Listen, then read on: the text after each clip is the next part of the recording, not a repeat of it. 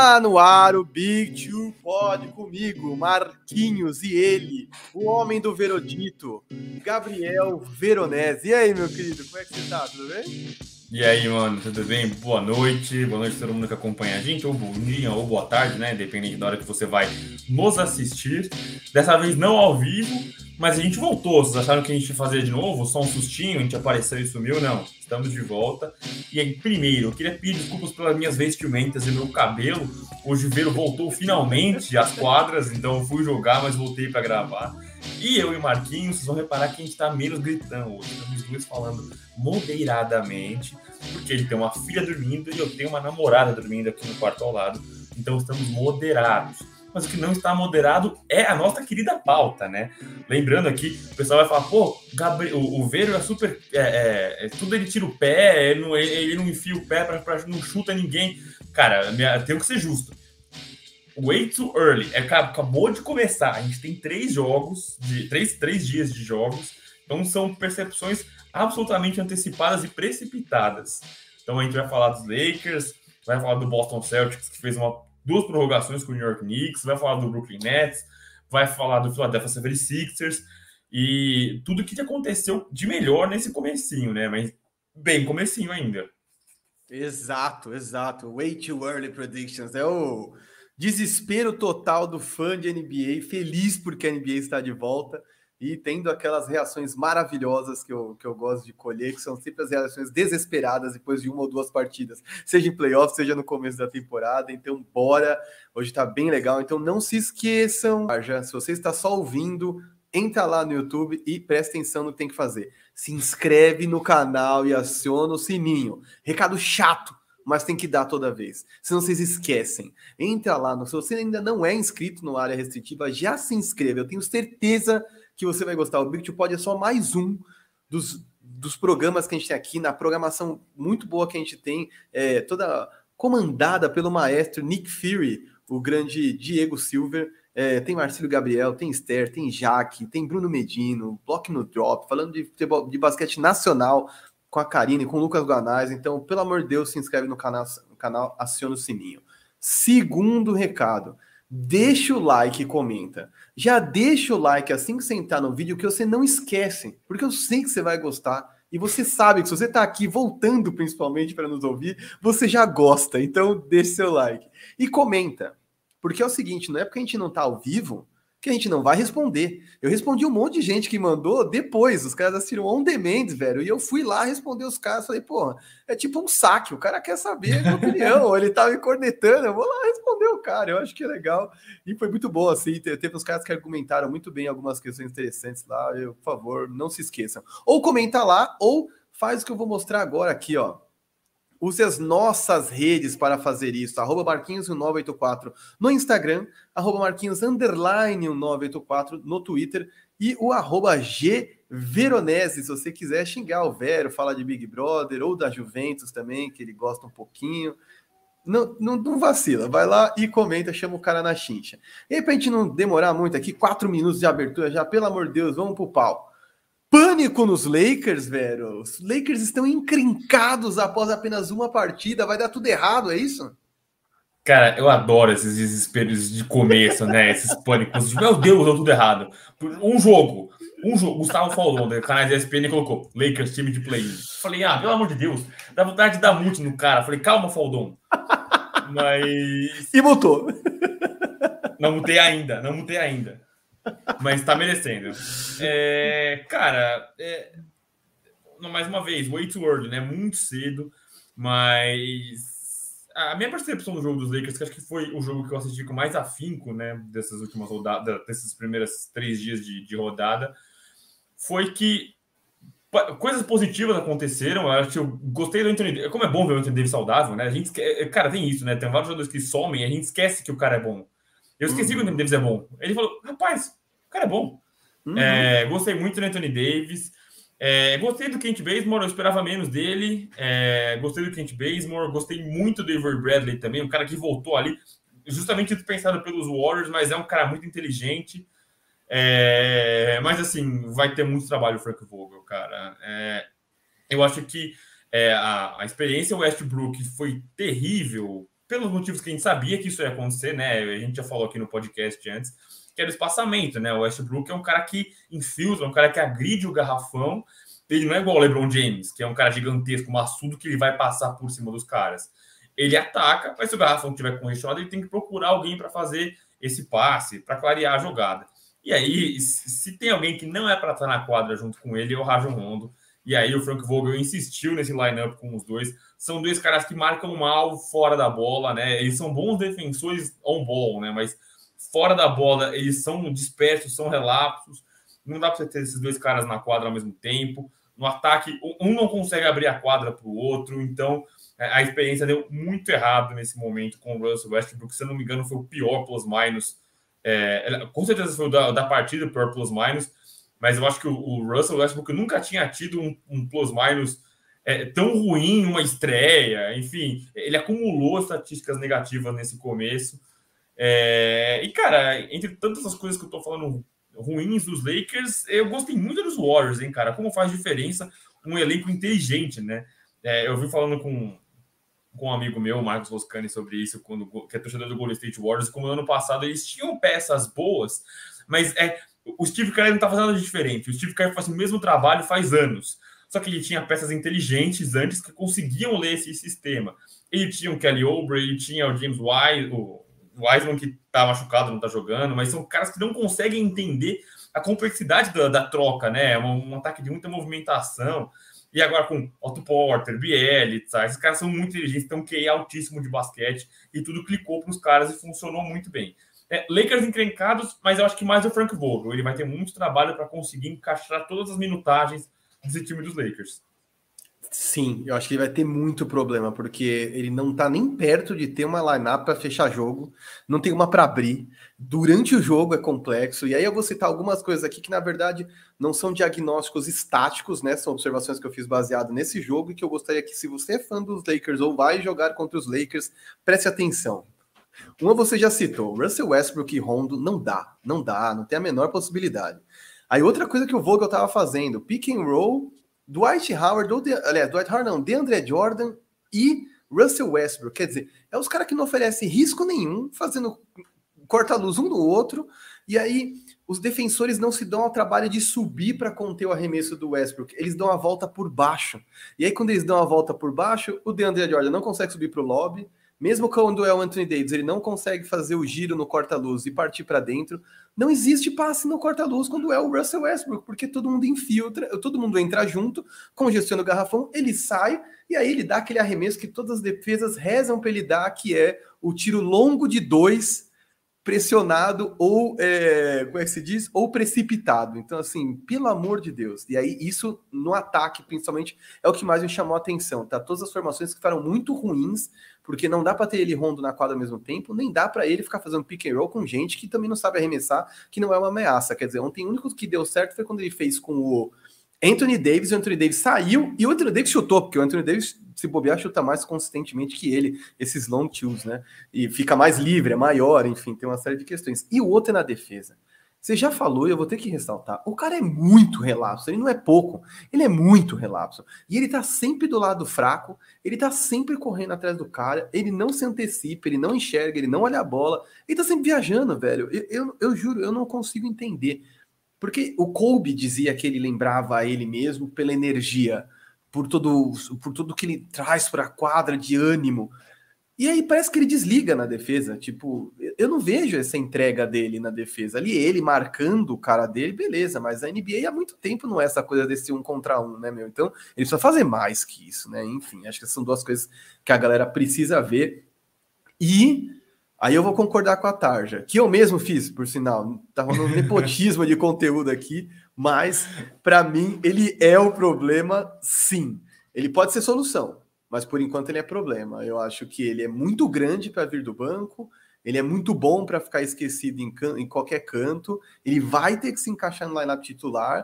E por que, que eu vou dizer que ele é o problema? Porque AD e LeBron deitaram, deitaram nos Warriors numa noite ruim de Stephen Curry e eles não passaram perto de ganhar, quer dizer, passaram perto, mas assim, não dominaram o Warriors, porque o Westbrook foi um problema sério de defesa, no ataque, congestionando. Entrava o Rondo também não funcionava, então assim, Eu acho bem, bem complexo. E aí eu quero devolver para você perguntando isso aqui. Se você acha que logo de cara LeBron e AD serão bastante para o título ou se o resto da galera tem que clicar junto. Vocês gostaram que ele falou? Logo de cara. Ele, ele ensaiou um grito, mas pensou, filha dormindo, né? Ele recuou. É, cara, eu gosto de lembrar que o título dos Lakers, o último 2020, era LeBron e Anthony Davis, e assim, você tinha boas peças de composição do elenco. Então, Rajon Rondo, Avery Bradley e Dwight Howard, que seguem lá, e aí um Danny Green, é, o Caruso, que eu acho que é um cara muito importante, agora já começou bem lá no Chicago Bulls, e o Horton Tucker que tá lá ainda, o Caio Kuzma. Mas assim, são peças que encaixam. Então, a dupla funciona. Mas eu acho que é, é, não tem a menor possibilidade desse ano serem só os dois. Porque eu acho que e, é, com a idade que o LeBron tem, com o histórico de lesões que o Anthony Davis tem, esses caras vão oscilar dentro da, da, da temporada. E aí é o que a gente fala, não é que o cara vai ser ficar fora de 20 jogos, eles vão ser poupados, um jogo aqui, back-to-back, -back, ou então vai ter minutagem reduzida, e esses outros caras vão ter que aparecer. E tem muita gente, né? Esse elenco tá muito recheado, né? Então a gente vai ter um Carmelo em algum momento, você vai ter o Russell Westbrook em algum momento. Mas se eu tiver que fazer uma avaliação mais uma vez precipitada para esse começo de temporada, eu diria que só eles não serão suficientes. Por quê? Porque as outras peças precisam colaborar de alguma forma, né? O Alex Caruso, que a gente falou que saiu, óbvio que, cara, não tem nem comparação ah, lugar na história Russell Westbrook e Alex Caruso, que cada um jogador é. Mas o Caruso fazia muito bem o que a gente acabou de criticar o que o Westbrook não faz. Que é essa leitura de defesa, né? Ele conseguir tirar os passes, ele é um cara que incomodava muito na defesa, né? O Russell Westbrook é, na verdade, um buraco, né? Ele é um caminho fácil para os outros times a conseguirem atacar. Então, é, é, eu acho que só os dois não são suficientes. Eu acho que se eu tiver que fazer um veredito dessa, um veredito dessa primeira questão, eu acho que só os dois não são suficientes, eles vão precisar de mais gente. A diferença é o tipo de gente que tem, né? É, antes eram muitos caras que faziam um trabalho sujo e estava tudo bem por eles dessa forma. Dessa vez são caras que não sabem fazer o trabalho sujo. O Carmelo Anthony não sabe fazer um trabalho sujo. O, o, o Russell Westbrook não sabe fazer um trabalho sujo. Esses caras vão ter que se encaixar de alguma forma acho que o Frank Vogel, Frank Vogel vai ter muito trabalho nesse começo de temporada. Cara, eu, eu tô de acordo contigo e só ia acrescentar aqui para mim outra coisa que chamou atenção ontem, vou pedir para vocês prestarem atenção, que é muitos momentos em que tiver LeBron e Westbrook em quadra, vai ter LeBron levando a bola. E Westbrook sem a bola fica perdido, perdido, porque como ele não é um bom arremessador de fora, as defesas deixam que ele chute.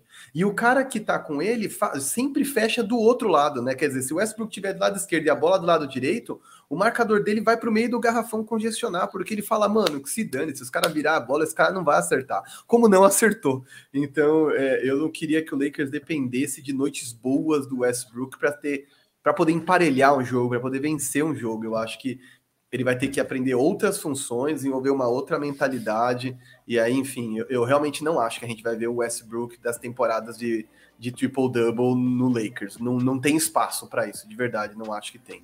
E aí, quero aproveitar já passar para a próxima pauta, velho, porque tem outro candidato em título, talvez esteja em apuros. Joguei aqui na tarja, para quem está nos ouvindo, eu joguei aqui novela turca, que é mais uma das séries novelas de drama que fazem sucesso no Brasil. Nets piores sem Kairi. Ponto de interrogação, porque se você está só ouvindo, você não está vendo. E aqui eu não tô cravando, tá?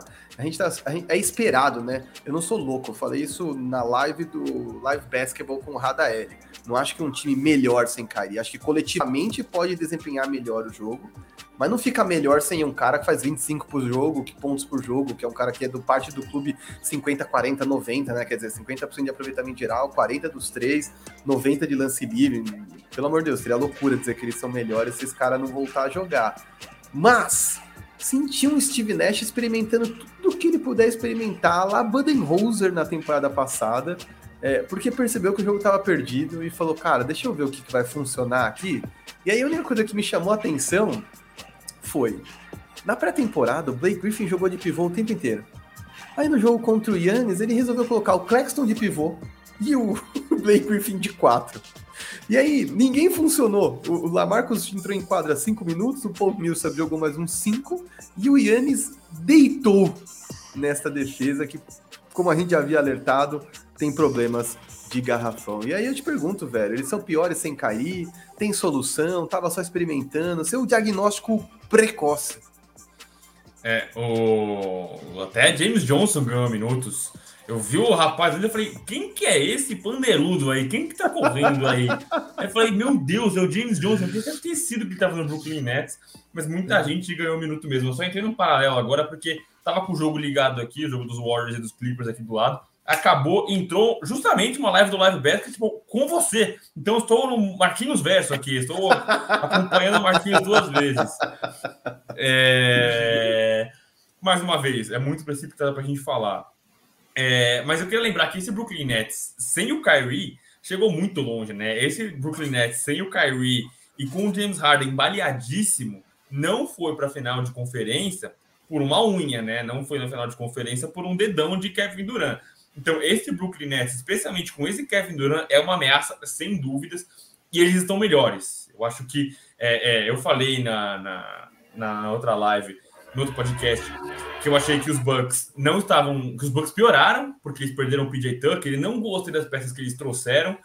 E eu acho que o Brooklyn Nets melhorou, né? O Perry Mills foi um cara que jogou pra cacete nesse primeiro jogo, né? O Perry Mills veio com a mão uhum. quentíssima.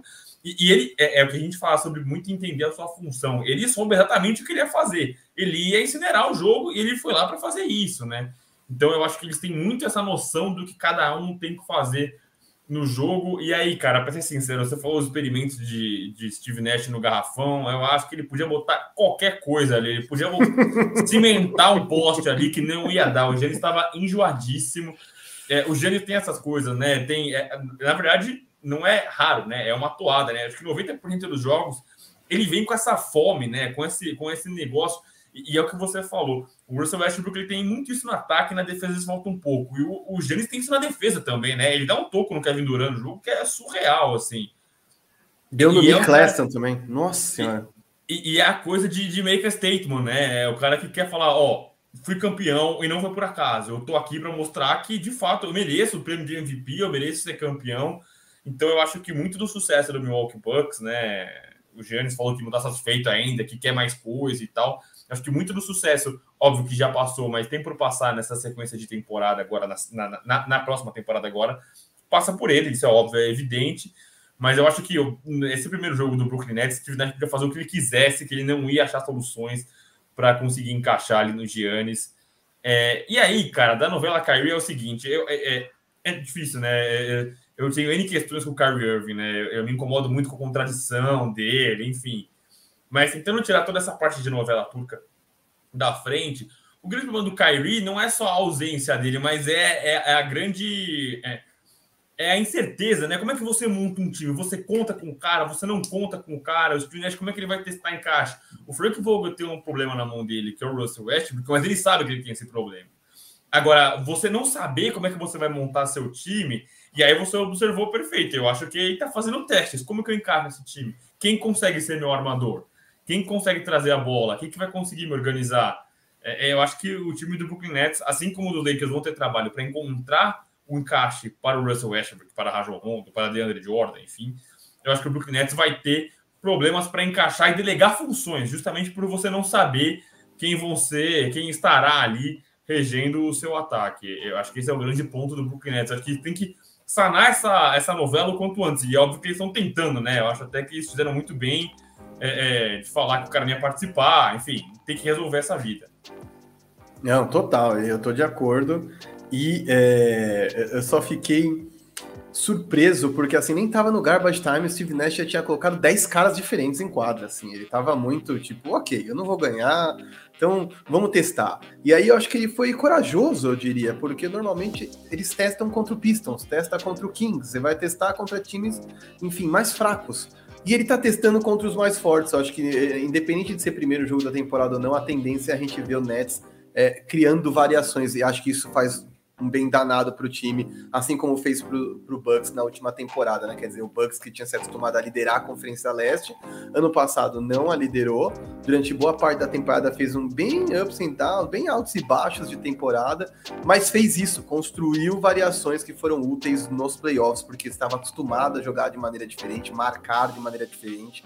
Então, eu não vejo grandes problemas, não acho que o, que o Nets está perdido, que o Nets está com problemas. E aí, obviamente, que se o Nets não está com problemas, do outro lado tem um time que voltou com tudo.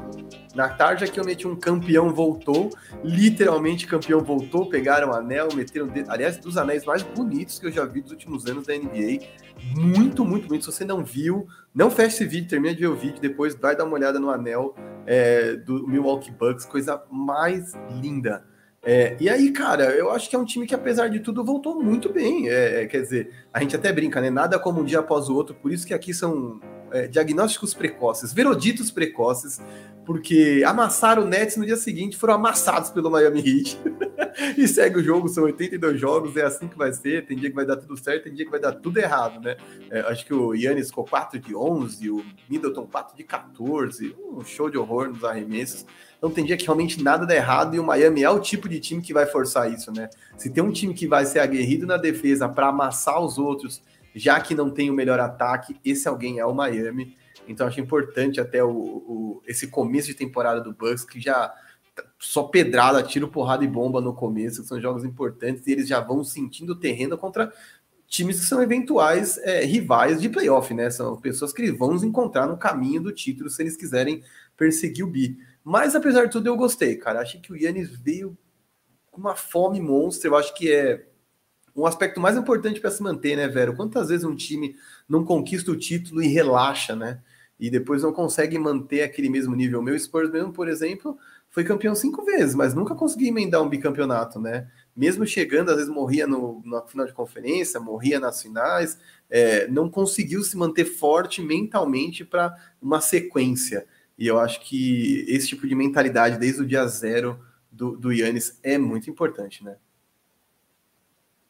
Sim, quase que eu falei no mutado aqui. Eu mutei para dar uma bolinha na água aqui. Mas sim. E, putz, cara, esse Miami Heat, assim, eu não consegui ver o jogo hoje, mas eu vou ver o, o tape. Porque, assim, como o Robert Pérez fala, existem alguns times que te obrigam a play through hell, né? Jogar no inferno. Eu acho que é, ele usa muito essa, essa terminologia para falar sobre os times do Thibodeau, que são times que te desgastam fisicamente, né? O Boston Celtics que o diga, mas eu acho que o Miami Heat veio pronto para isso, né? O PJ Tucker até falou que ele vai é, é, sempre circular no calendário dele os jogos que ele jogar contra o Milwaukee Bucks. Já jogou o primeiro, já ganhou o primeiro, e, e ele é esse cara, né? Então, assim, tem muito cara cascudo lá e que vai fazer você suar sangue. E aí eu acho que, assim, se o primeiro jogo do, do Nets, do Bucks contra o Nets foi é, um atestado de força. Esse segundo jogo do Bucks diante do Miami Heat foi um atestado de força para o Miami Heat, né? Eu acho que é um time muito completo e muito encardido que vai trazer muito problema para muita gente. Exato, né? Se, se não tem o mesmo poderio de fogo que o Nets ou o glamour do Lakers, esse Miami tem uma coisa meio quase militar de disciplina, né? Um Jimmy Butler ali para exigir dedicação total. É, e independente, e vá ver o tape, porque quando eu vi a partida que o Tyler Hero fez, eu falei, vou ver esse jogo. porque a gente aqui às vezes critica os caras severamente, mas a verdade é que eu quero ver todo mundo jantando, comendo a bola, porque a gente quer sempre ver. É por isso que a gente ama NBA. NBA é um espetáculo, tem os melhores e os melhores jogando no mais alto nível. Então, é, eu fui um dos caras desde o começo falei que para mim o Tyler Hero tá sem foco, que ele não é tudo isso. Até discordei de um fã deporte que mandou aqui, ah, ele é um ball handler, e eu disse que ele era mais um shooter, enfim. É, independente disso, calando nossas bocas, pelo menos no dia de hoje, jogou muito. Então depois dá uma olhada nesse tape mesmo. E aí, aproveitando que você já tocou no assunto, já que Tom Thibodeau faz as pessoas jogarem no inferno, no Madison Square Garden, com uh, Dustin Hoffman, com Spike Lee. Tivemos duas prorrogações para que o Knicks vencesse. Eu fiquei bem animado com esse Knicks, acho uma versão melhorada do ano passado, gostei da chegada do Kemba, mas queria começar falando de Celtics. Porque o torcedor do Celtics ele é uma mala sem alça. Ele sabe que ele é uma mala. Vocês sabem disso, com todo carinho. Vocês sabem que vocês são mala pra caramba, entendeu? Os caras não aceitam nem a brincadeira do Jason Tatum vestido de Lakers, entendeu? Os caras ficam pistola. Porra! É, o que, que tem a ver? Ele só tá com a camiseta do outro time. Amigo, eu, vi, eu vi essa resposta no Twitter. Meu amigo. Eu vi o Marquinhos colocando e a Esther. O que, que daí? Tá com Irmão, se eu vejo o Lebron de, de Boston, de Celtics, você vai falar, porra, tá me tirando, né, mano? E aí, ela, o que, que tem? Claro tem, tem ver sim. Aposto que se comeu por dentro. Aposto que botou a mãozinha na testa assim. No... Ai. Ai, meu Deus. Imagina se ele gosta de vestir o amarelo e dourado. O dourado e o roxo, aliás, desculpa. Porque, cara, desculpa, a situação do Boston é medonha. Eu quero começar falando de Boston, porque assim, o Jalen Brown comeu a bola no começo do jogo. Eu estava vendo esta partida. Eu amo o Jalen Brown porque eu acho um cara subestimado. As pessoas dão muito crédito pro Jason Tatum, que jogou muito mal, por sinal. Uh, e eu gosto muito do Jalen Brown por coisas que ele faz, inclusive fora da quadra, né? É um cara militante, é um cara que defende direitos civis, é um cara que marchou com a galera de Black Lives Matter. Então, é, eu, eu gosto muito dele porque ele não deixa que uma coisa atrapalhe a outra, muito pelo contrário, uma coisa abastece a outra, e tenho visto muito mais como líder na ausência de Jason Tatum por conta do Covid na última temporada, e já começou a temporada agora, de 2021-22, nessa mesma toada, quer dizer, o Jason Tatum jogando mal, e ele carregando o Celtics no começo da partida e até no fim, com aquela bola espetacular que ele meteu. É, pra, foi uma antes da prorrogação, né? O Smart meteu a definitiva, se não me engano. Foi isso mesmo. E aí, Cara, de verdade, os dois não são bastante, cara. O torcedor do Celtics pode ter a esperança que for nesses dois, e eu acho que eles vão ser All-Star, acho que esses caras vão ser gigantes na NBA. É, mas, cara, desculpa, esse time não vai a lugar nenhum. Olha o Dennis Schroeder.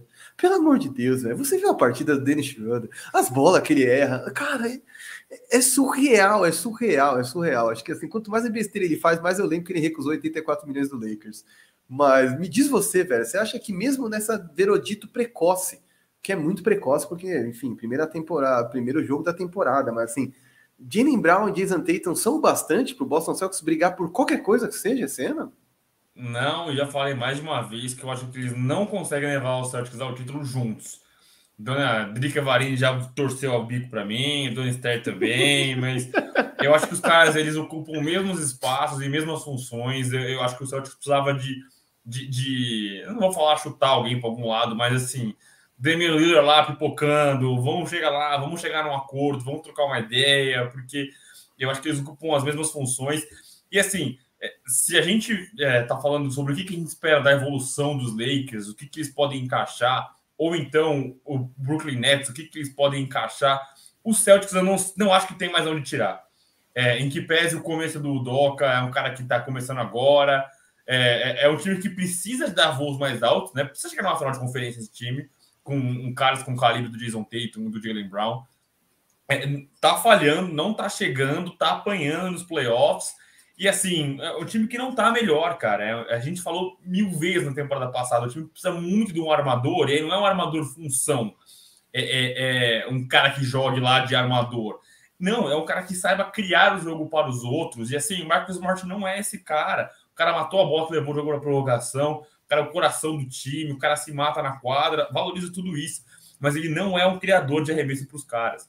Trouxeram o Dennis Schroeder, não é um criador de arremesso. O Dennis Schroeder não é um cara que cria arremesso para os outros, ele não facilita o jogo dos outros. É, é, é, eu ainda, cara, assistindo o jogo, eu ainda pensei no Al Horford, que, jogo, que não estava tá fora, vai voltar. Uhum. E eu acho que ele alivia um pouco da pressão porque ele é um pivô que cria, né? Ele é um cara que consegue movimentar bem a bola, ele é um cara muito inteligente, o Horford. Só que assim, a gente não vai pegar o Horford de 10 anos atrás, é um Horford que já tem idade, e assim, o pouco que ele agregar nisso, é, o tempero que ele colocar nessa, nessa, nessa, nesse Boston Celtics não vai ser o suficiente. E, pô, os caras levaram por duas prorrogações, o time valente pra caramba, tava apanhando no finalzinho, conseguiu buscar, levou a prorrogação. Só que, assim, sufocaram na defesa do, New York Knicks, que foi assim, defesa de time moldou, né? Eles cansam o outro time, eu acho louco isso, como é, qualquer bola, é, o time do New York Knicks nunca vai ter aquela, aquele cara que tá livre na, na, na, no perímetro, ele recebe a bola e o pessoal só estica a mão para ver se ele vai chutar. Todo mundo corre qualquer bola, é uma coisa louca. Começou o primeiro jogo da temporada e é assim time do New York Knicks.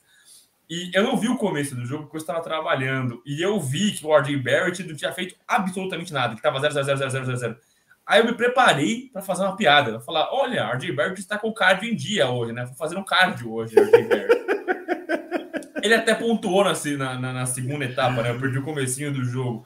Mas, cara, é isso. A função do Barrett nesse momento, eu acho que o Barrett vai até passar por um. Eu não vou falar bust aqui, mas uma decepção que a gente vai esperar muito dele e acho que não vai entregar tanto que a gente espera dele mas ele está sendo se mostrando um cara que entende função. Então ele é um cara que é, é muito dessa partida ruim do Jason Tatum para mim passa pelo Barrett também, entendeu? É, é, um sistema que funciona para brecar os caras, mas é um time que está sempre pressionando, sempre sufocando.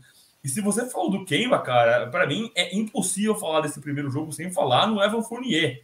E aí uhum. estamos, falando, estamos falando de dois caras que estavam no outro time antes, né? Dois caras que vestiam verde. Mas o Fournier, cara, assim, surreal a partida dele, né? Ele jogou o que ele jogava no Orlando. Ele não teve nenhuma partida assim no Boston. Uhum. E jogou o que jogava no Orlando, cara. Assim, roubando bola, matando bola importante, vibrando Evan Fournier, né? Maluco, né? Ele é um cara que jogou muito tempo num time que não tinha prospecção nenhuma, que não tinha objetivo e ambição nenhuma. Mas ele chega agora num time que tem objetivos e vibrando e sendo um cara muito útil, sendo escape de pontuação, né? Você não bota só ali no Julius Randle, Derrick Rose, Alec Burks, enfim. Então, gostei muito do New York Knicks, gostei muito, gostei muito de como eles cansaram o Boston Celtics, que já é um time raso de peça, não canso de falar isso, acho que é um time muito curto. Então, cara, jogaço, jogaço, jogaço. Gostei muito de lembrar, obviamente, gostei da valentia do Boston Celtics, mas gostei mais ainda da defesa do New York Knicks, a entrega do New York Knicks, e só evidenciou para mim como o time do Boston Celtics não vai a lugar algum desse jeito. É, total, total. Concordo com você. Gênero, número e grau.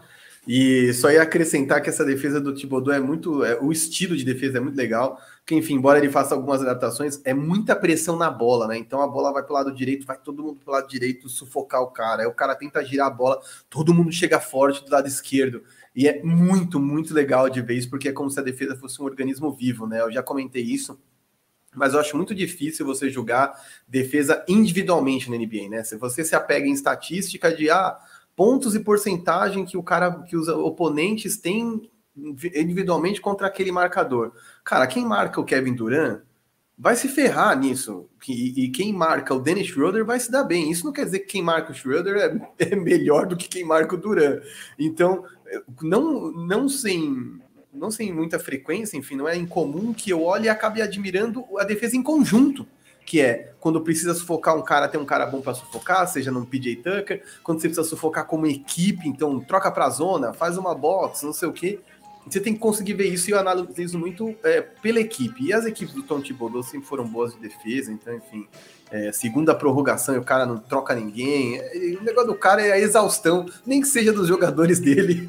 a gente tá bem acostumado com isso, então é, eu só fiquei feliz de ver que apesar da derrota dura e da forma como saiu pelas portas, pela porta dos fundos contra o Atlanta Hawks, o Knicks voltou de cabeça aberta, de cabeça aberta não, de cabeça erguida, e, e é aberta. muito bom ver isso. E aberta, é, com novos caras, com novos caras para trazer mais variação e qualidade, porque afinal ontem, por exemplo, foi um dia que o Rose não estava bem. Nem ele, nem o Quickly. E aí você tinha Kemba, você tinha e principalmente o Evan Fournier, que deixaram o time no jogo e, enfim, possibilitaram a vitória. E aí, falando de drama, já que nós estamos falando da tristeza que vive o torcedor do Celtics, porque ou ele é lunático ou ele está triste, Vamos para novela mexicana. Já falei de novela turca, que são as favoritas da Luana, que trabalha ali na Band, acompanha de perto as novelas turcas. Vamos falar da novela mexicana agora, que é Sixers e Simmons. Uma novela que pretende ter, nossa senhora, muitos capítulos. Vai ser igual Simpsons, Grey's Anatomy. O negócio não vai acabar mais, velho.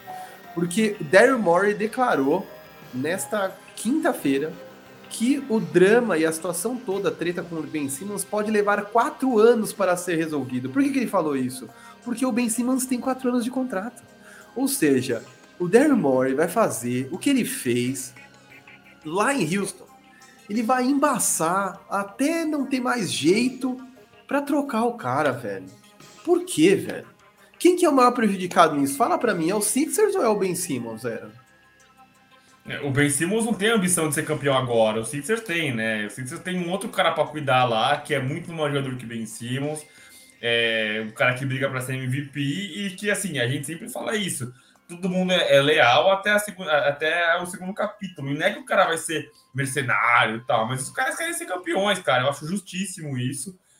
É, eu, cara, eu sinceramente eu não aguento mais a palavra assim, ó, Ben Simmons. Eu, eu já, já me dá náuseas, entendeu? Eu detesto essa, esse drama, essa celeuma que é o Ben Simmons. É, e assim, cara, a gente fala tanto sobre saúde mental, a gente exalta tanto é, é Kevin Love, é, é, DeMar DeRozan por levantarem essas bandeiras né, da saúde mental. E assim, eu olho para o Ben Simmons, eu não consigo pensar numa piada engraçada no Twitter ou, ou, ou, pensar num xingamento. Cara, esse cara precisa muito de ajuda, cara. Esse menino precisa muito de ajuda. Logo que aconteceu esse negócio aí, é, essa, a, o momento ali de, de, treinar com o celular no bolso, aí reclamar, ele não participou da, da, da, da conversa do time, aí vaza do treino. É, e aí subiu um, um, scout dele, né, dos tempos de college, falando de como ele é, esfarelava em momentos decisivos. É, lack of competitive, competitive né? É como ele não conseguia competir em grandes palcos é, e faltava às vezes foco para ele. Então, assim, tá, urge a necessidade de um, de um acompanhamento psicológico, com esse rapaz. É, porque é isso, cara. É é, ele, ele, não é que ele pavimentou a carreira dele, né? O James Harden, por exemplo, ele deixou um legado, ele tem a carreira feita, é, e, e, nem concordo com a forma como as coisas se desdobraram ali em Houston para ele. Mas o Ben Simmons tem muita arroz feijão para comer ainda, entendeu? E, cara, acho que tristíssimo essa, esse enrosco com o 76ers. Eu acho que prejudica muitos caras, porque é, você não consegue contar com os pilares do time, né? O time são dois pilares, é o Joel Embiid e ele, não consegue contar com um deles. É, ainda no Brooklyn Nets, a gente usando como espelho, a gente ainda tem um outro cara, né? Com o James Harden e o Kevin Durant, que você consegue montar o time em dois caras e foram onde foram, né? Agora o Nets não tem, né? só o Embiid não consegue fazer chover lá. É, penaram para ganhar de um Pelicans, que para mim vai ser uma das maiores decepções da temporada, esse time do Pelicans. É, e o Daryl Morey, cara, eu acho que é, eu, eu, gostaria de acreditar que ele não é tão burro assim, de acreditar de fato que ele vai machucar o 76ers, que assim, não dá para você machucar um time, uma franquia há quatro anos arrastando isso. Eu acho que foi aquela, aquele blefe pro Ben Simmons, pro do tipo, ó, você quer enrolar? Você quer fazer essa soceira? Vamos ver quem vai mais longe. Eu tô aqui disposto a fazer isso quatro anos. Óbvio que não vai fazer isso quatro anos. Uhum. Quero acreditar que ele não vai. Não vou, se, eu, tô com náusea agora dessa novela, imagina daqui a quatro anos. Mas eu acho que é, é, é uma cartada para ele, é um recado para ele pro Ben Simmons. Tipo, se você quer enrolar, se você quer arrastar isso, eu vou arrastar também. Não tem, vamos ver quem, quem sofre mais no bolso, né? Mas eu acho que é, o Daryl Morey deveria já ter desamarrado essa situação, porque nesse cabo de guerra entre ele e o menino, é, quem perde é o Philadelphia, não é nem ele. É, é esse orgulho de um do outro, quem tá apanhando é o time do Philadelphia. Exato, a Jaqueline provavelmente vai concordar com a gente nisso, cara. O, o prejuízo para mim é todo do Philadelphia. Você, você brutalmente honesto para mim, o prejuízo é todo, do, porque o Ben Simmons já se queimou o que ele tinha que queimar, já perdeu o valor que ele tinha que perder, mas a grana dele tá garantida. E ele não me parece ser um cara tão vidrado pela vitória. O Jimmy Butler deu essa dica lá atrás, entendeu? Ele não me parece ser um cara tão focado. Ele é uma diva.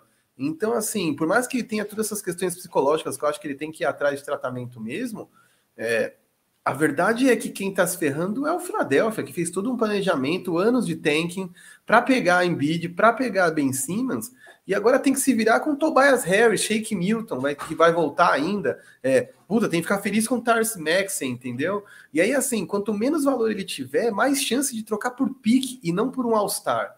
E aí você troca por pique, eu sou Embiid, no dia seguinte eu falo, meu irmão, get me out of here, entendeu? Me leva embora desse lugar, velho. I don't wanna be here. I don't wanna be here. E aí essa é a outra zoeira que eu ia fazer, porque o desgraçado do Ben Simmons foi expulso do treino e foi para um strip club. Ah, parabéns pela originalidade, né? Cumprindo o protocolo dos caras que querem mudar de time, assim como James Harden, que se enfim festas e strip clubs para jogar dinheiro em mulheres seminuas, para cumprir todo um protocolo. Até brinquei que vão escrever um manual do jogador que quer trocar de time, vai ter a capa, vai se chamar I Don't Wanna Be Here ter prefácio do, do Eric Bledson, vai ter depoimento de James Harden, porque assim, vai ter Kawhi Leonard nessa bagunça. Que papo chato, meu Deus do céu, mas de verdade, Dermore, tome vergonha na cara, troca logo esse moleque, porque quanto pior, quanto mais demorar, pior vai ficar. E para mim fica pior pro Philadelphia e pro Daryl Morey, que é um cara que chegou lá e negou uma troca Ben Simmons por James Harden. Então, segura essa bomba aí, meu amigão. Tem, tem isso ainda, né? Rolou isso ainda. E, e assim, é, por mais que você ache que você possa gostar muito do que o Ben Simmons te entrega em quadra, imagina um torcedor do Seven Six, você está começando a temporada agora com o CJ McCollum no lugar dele. Muita gente falou do Damian Lillard, você pudesse falar, puta, nossa, tudo bem, vamos, vamos. Pior das hipóteses. Olha que eu tô colocando o CJ McCollum na pior das hipóteses. Mas, pô, imagina começando a temporada agora com o CJ McCollum no lugar ali do, do Ben Simmons. É, é um time já sentado, um time já resolvido. Cara, eu. É, náuseas, náuseas náuseas. E aí, de verdade, meti na tarja, você que está nos ouvindo, eu vou ler para você. Sixers no play-in. Eu de verdade não acho que esses Sixers têm time para ir além disso. Lá no nosso tier list, uma semana atrás, eu tinha colocado esses caras ali em cima entre um time que podia flutuar nos contenders porque eu achava que uma hora ou o Ben Simmons ia tomar vergonha na cara, ou eles iam fazer alguma troca legal, mas que o Embiid os carregaria, tudo depende de Embiid, ou eles ficariam ali naquela zona de quem não vai pegar mando de quadra nos playoffs, mas vai brigar de alguma forma ali naquele bolo que vai ter Atlanta Hawks e um monte de outras pessoas no leste. Cara, de ver os caras jogando, eles estão a uma contusão do Embiid de tancar. De verdade, cara. O Tobias Harris não é um líder. O Tobias Harris não é uma super estrela. É, se você depender de Tobias Harris numa ausência do Embiid, que é uma coisa que vai acontecer, porque já aconteceu em outras temporadas, cara, quantos jogos eles vão perder, entendeu? Vai ter o quê? Dwight, não tem o Dwight Howard para ser point guard esse ano, entendeu? Então, de verdade... André Drummond Experience. Ave Maria, dependendo da André Drummond, senhor, velho. Sério, de verdade, não tem a menor condição para mim esse time, se o Ben Simmons e essa história demorar para se resolver é play-in, sim. Eu acho que o leste está muito mais competitivo, vai ficar muito próximo ali de vitórias e derrotas. A gente viu como o, o Hornets estava lá em cima durante a parte final, ali um mês e meio para acabar a temporada, e como ele foi lentamente caindo porque perdeu seus principais jogadores na reta final, e os outros foram passando, mas não é que passaram 10 jogos na frente, não, passaram 2, 3, porque tá todo mundo muito colado. Então, se depender de uma, uma conferência leste mais competitiva ainda esse ano, Sixers para mim no play-in, certeza. Não, e tá vindo aí, a gente acabou de falar do New York Knicks que tá melhor, a gente tá falando, vai falar do Chicago Bulls que tá muito melhor, começou vencendo, a gente tá falando de um é, Miami Heat, especialmente, que está muito melhor e é um time que estava brigando lá embaixo, vai brigar lá em cima no leste. Então, todo mundo crescendo, naturalmente vai empurrar esse Philadelphia para baixo. E, e, é o que você falou. Não precisa nem ser, a gente não precisa ser catastrófico como você é geralmente. A gente não precisa tirar o Embiid de 40 jogos. Mas sei lá, cara, quebrou o dedo, cravou uma unha. Se ele perde dois jogos aqui, três ali, esse time sem o Embiid é muito limitado. E, pô, gosto muito do Tyrese Maxey, gosto muito do Shake Milton, que ele dê certo. Até gosto muito do Tobias Harris, mas não é um time que vai vencer, entendeu? Não é um time que vai para frente. Cara, lembro que no começo da temporada alguém falou que gostava do encaixe do Drummond no Philadelphia porque dava mais opções no ataque. Ele falou, mano, cala a boca, meu. Com todo respeito, eu odeio ser professoral, eu não quero, não é minha ambição ser professoral, mas dá para você imaginar que o André Drummond vai ser uma solução para alguma coisa. É, ele é um corpo, entendeu? Ele é um cara que vai funcionar, pegar os rebotes dele. Eu vi um tape, eu não vi esse jogo, eu vi um tape só de uma bola que ele pega, ele faz ali a, aquela passagem de bola por trás das costas, chega embaixo da cesta, vem alguém acompanhando, ele faz o passe direto para fora. É, é, experiência, entendeu? Não dá para você depender desse cara para ocupar a vaga do Joel Embiid. E assim, que o Embiid não perca nenhum jogo, que o Embiid joga 40 minutos por jogo e joga todos os jogos. Torço por isso, mas ficou muito raso e assim, é, é, é, assim como o Kyrie, é uma situação que precisa ser resolvida, né? É, eu acho que por mais que você pegue pouca coisa, menos do que você gostaria, nada mais saudável do que ter um time coeso, né? Não precisa ser é, é, exatamente o time dos seus sonhos, você não precisa achar o Magic Johnson, mas você precisa ter um time que funcione. Exato, né? E olha, eu vou te falar, eu tava com muita saudade da NBA, muita abstinência, mas Pelican sem Zion e esse Sixers sem Ben Simmons é um joguinho triste de assistir. E se tem jogos tristes de assistir, mesmo após a abstinência que a gente tem na NBA, tem jogo que é muito legal de ver e definitivamente Jamoran e os Grizzlies serão um dos times mais legais de se assistir. É, eu acho que vão ter outros nessa categoria, mas com certeza, copiando aqui o Chris Vernon, que faz o mismatch com o Kevin O'Connor pro The Ringer, podcast excelente que tem algumas coisas que vão em vídeo para o YouTube. Recomendo para quem não conhece. É, falou lá que há grandes chances do Grizzlies ser o segundo time de muita gente, né? O cara vai ter o seu time da sua cidade natal nos Estados Unidos ou da nossa preferência aqui no Brasil. E aí, de alguma forma, ele vai ter aquele carinho. Eu acho que esse ano é um ano pro Grizzlies ser o que o Atlanta foi ano passado quando engrenou, velho. Um time que todo mundo vai torcer a favor para ver esses caras jogando mais e melhor, principalmente por conta de Jamoran e de JJJ, né? É óbvio que o Chris Vernon falou isso, né? Torcedor do Memphis Grizzlies era evidente que ele ia falar para colocar o Memphis no coração de todo mundo.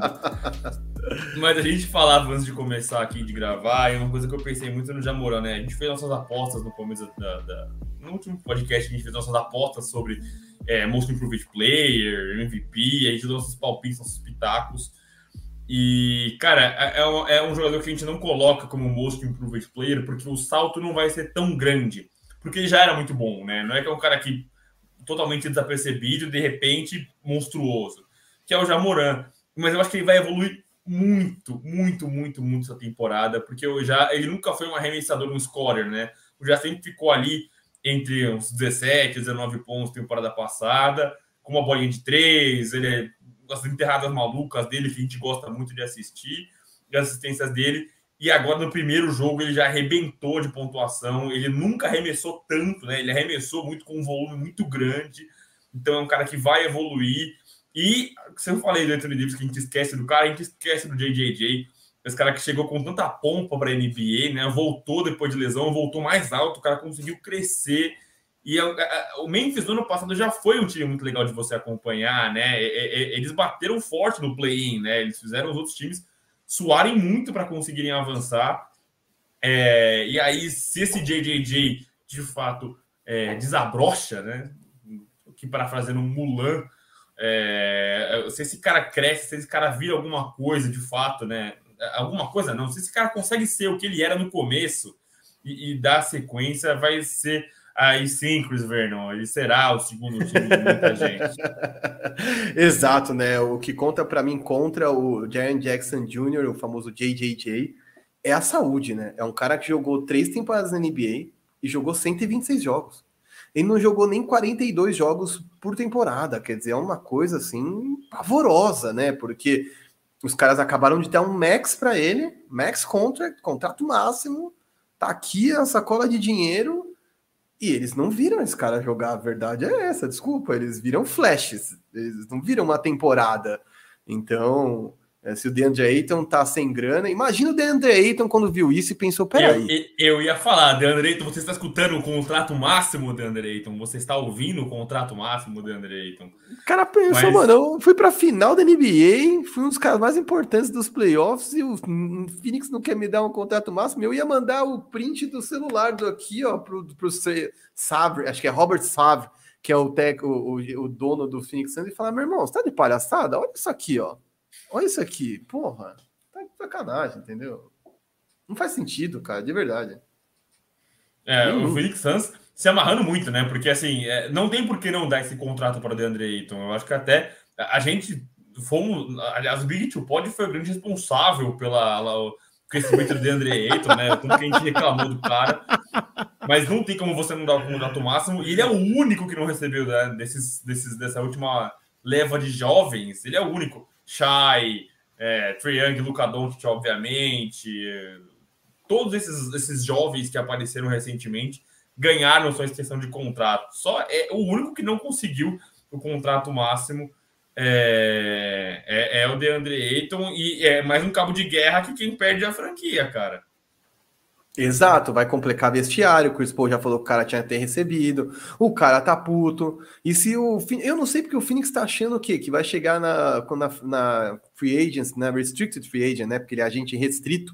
Então o, o Phoenix Suns pode cobrir ou não a proposta do outro time. Mas assim, alguma dúvida de que alguém vai oferecer um max para o DeAndre Ayton se o Jaron Jackson Jr. acabou de morder um, nenhuma. Sempre vai ter um desesperado, nem que seja um Sacramento Kings, que vai dar um max para esse cara. Então, assim, tá machucando o vestiário à toa.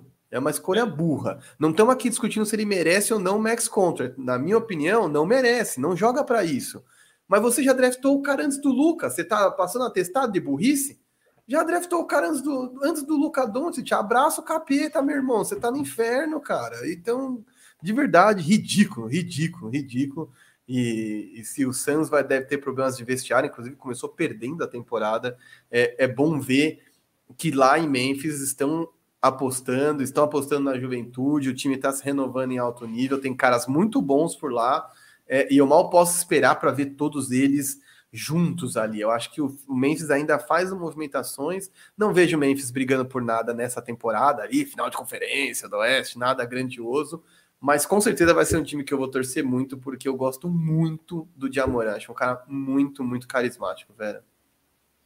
Sim, e só para a gente finalizar o que a gente estava falando do, do DeAndre Ayton, é, se você vai, imagino que eles estão esperando se chegar na free agency restrita lá para eles cobrirem. Mas se você vai cobrir o cacete, para que, que você vai gerar esse desgaste agora, cacete? No tempo, não, não faz o menor sentido esse, essa, esse chabu aí do, do DeAndre Ayton, e olha que a gente é crítico do, do rapaz né? Mas nossas projeções para o, o Memphis Grizzlies, de fato, para mim, é, eu acho que eles têm um, um, script a correr muito como foi no passado. Vão brigar ali no play-in e vão fazer os quem quem pingar ali no play-in vai se arrepender de ter pingado no play-in, como foram com Warriors e Lakers, enfim. É, eu acho que esses times têm que é, vai todo mundo tentar justamente fugir do play-in, não porque ah, vou jogar um jogo a mais ou não, mas para não ter que pegar o Memphis Grizzlies. Também acho, é um time que vai causar. E aí, fechando aqui com times charmosos. Esses times são febre, a galera gosta de ver, seja time Com seja jovens jogador, armadores, com jovens armadores. Com jovens e estilosos armadores, Lamelo Ball e os Hornets. Até brinquei aqui na tarja, Sting Like a Bee. É uma citação a Muhammad Ali, né? Fly like a butterfly, float like a butterfly, sting like a bee. Pô, é, flutue como uma borboleta e de ferroaras com uma abelha. E aí, assim, duas coisas principais aqui para não me estender, porque realmente aqui já estamos quase chegando em uma hora e acho que é importante manter a coisa no conteúdo de alto nível. Lamelo Ball é muito bom, pegou fogo, estavam perdendo de 20 pontos do Pacers, viraram o jogo, moleque estilosão para chegar, estilosão para ir embora numa bela Lamborghini.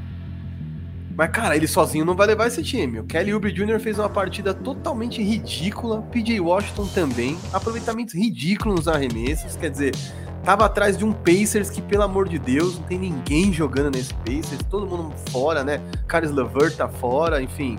É, eu não acho que esse Pacers vai a lugar nenhum, mais uma vez. É o time que é o dono da zona da preguiça nos próximos leste. Então, é, eu não sei, cara, de verdade, eu fico animado, é legal, mas eu me animo menos que com Memphis Grizzlies, porque eu acho que as peças que eles trouxeram não são tão confiáveis. Gordon Hayward foi bem, 27 pontos, mas até que ponto você pode contar com Gordon Hayward? Kelly Oubre Jr. sai rejeitado do Golden State Warriors, puta, uma situação melhor, menos pressão, joga mal.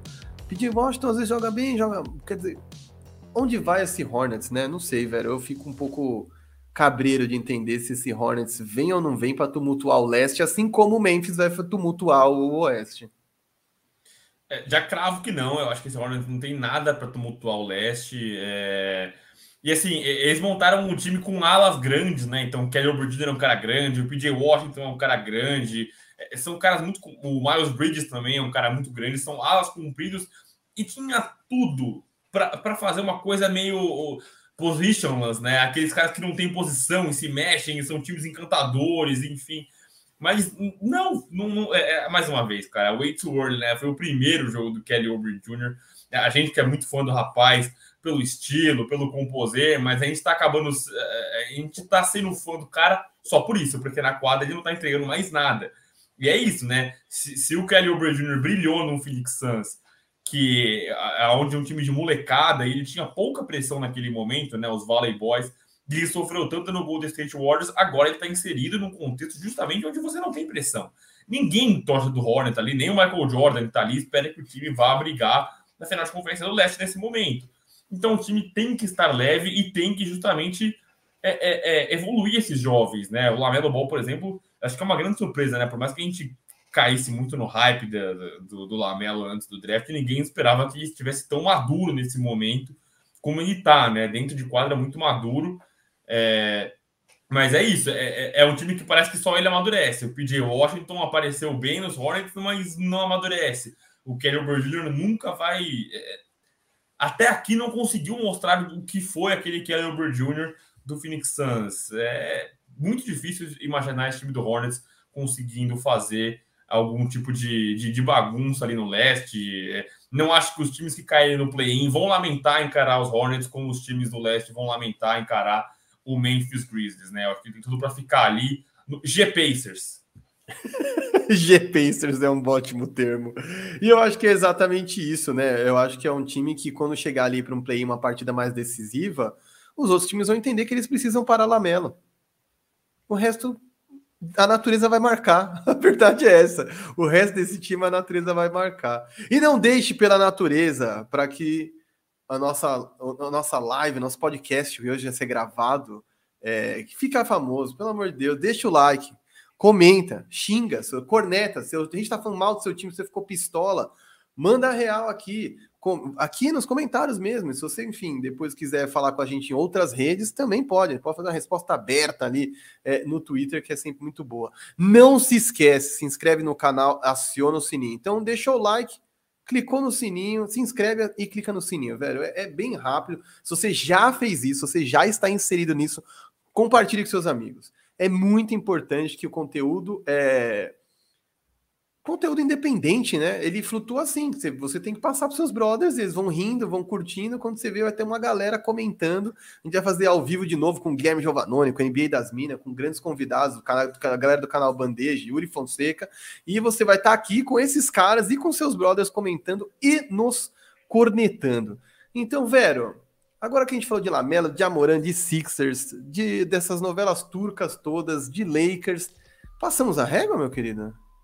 Passamos a régua, eu só queria apontar aqui rapidinho, não sei se você chegou a anotar aí, eu separei três coisas que eu gostei e três coisas que eu não gostei. Então eu vou rapidinho. Gostei. Vou primeiro eu não gostei. Não gostei. Seven Sixers, já aprofundamos aqui. Achei muito feio o que aconteceu lá. Achei muito feio o jogo do Seven Sixers e não gosto, obviamente, da situação Ben Simmons. Não gostei dos Lakers, também é, abordamos aqui. E não gostei, veja só, de Lonzo Ball no primeiro jogo com o Chicago Bulls. É, só o primeiro jogo, mais uma vez, o way too early, mas eu achei ele muito pouco envolvido no ataque. E eu acho que se esse Chicago Bulls trouxe o Lonzo Ball para fazer o ataque funcionar. Então não gostei dessas três coisinhas. Gostei muito do Golden State Warriors. Eu acho que o Warriors que cativou muita gente, trouxe muita gente para a NBA com o Stephen Curry, já conquistou duas vitórias importantíssimas e gigantescas contra os Lakers e os Clippers. E assim, jogando no basquete que a gente gosta, né? O Stephen Curry destruindo. É, no primeiro jogo ele não foi bem, mas agora ele foi muito bem contra o time dos Clippers. É um time inteligente, um time que se mexe muito bem. Você usou como é, a defesa dos times do Thibodeau funciona como um organismo. Para mim, o ataque dos Warriors funciona como um organismo. E ainda tem o Thompson para voltar. Falando do Thibodeau, gostei muito do New York Knicks. É, não, não ranqueei ele tão bem nas minhas tire, tire lists, mas estão me surpreendendo, né? Obviamente, só o meu primeiro jogo, mas gostei muito do que eu vi. E gostei muito do meu Rookie of the Year, Ivan Mobley. Gostei pra caramba, o rapaz jogou muita bola lá no Cleveland. Tá se mostrando um rapaz muito pronto para NBA. Não sei se ele tem o maior teto, talvez essa alcunha pertence ainda ao Cade Cunningham, mas achei o rapaz muito talentoso, muito completo dos lados da quadra, gostei muito.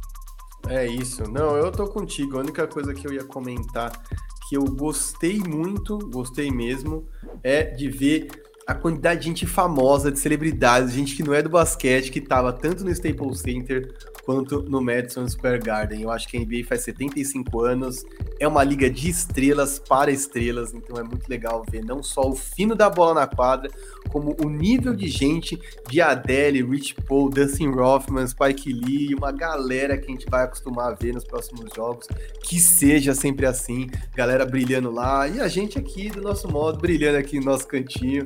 E a galera Farofeiro! É isso. então é isso. Velho, só quer celebridade. É isso.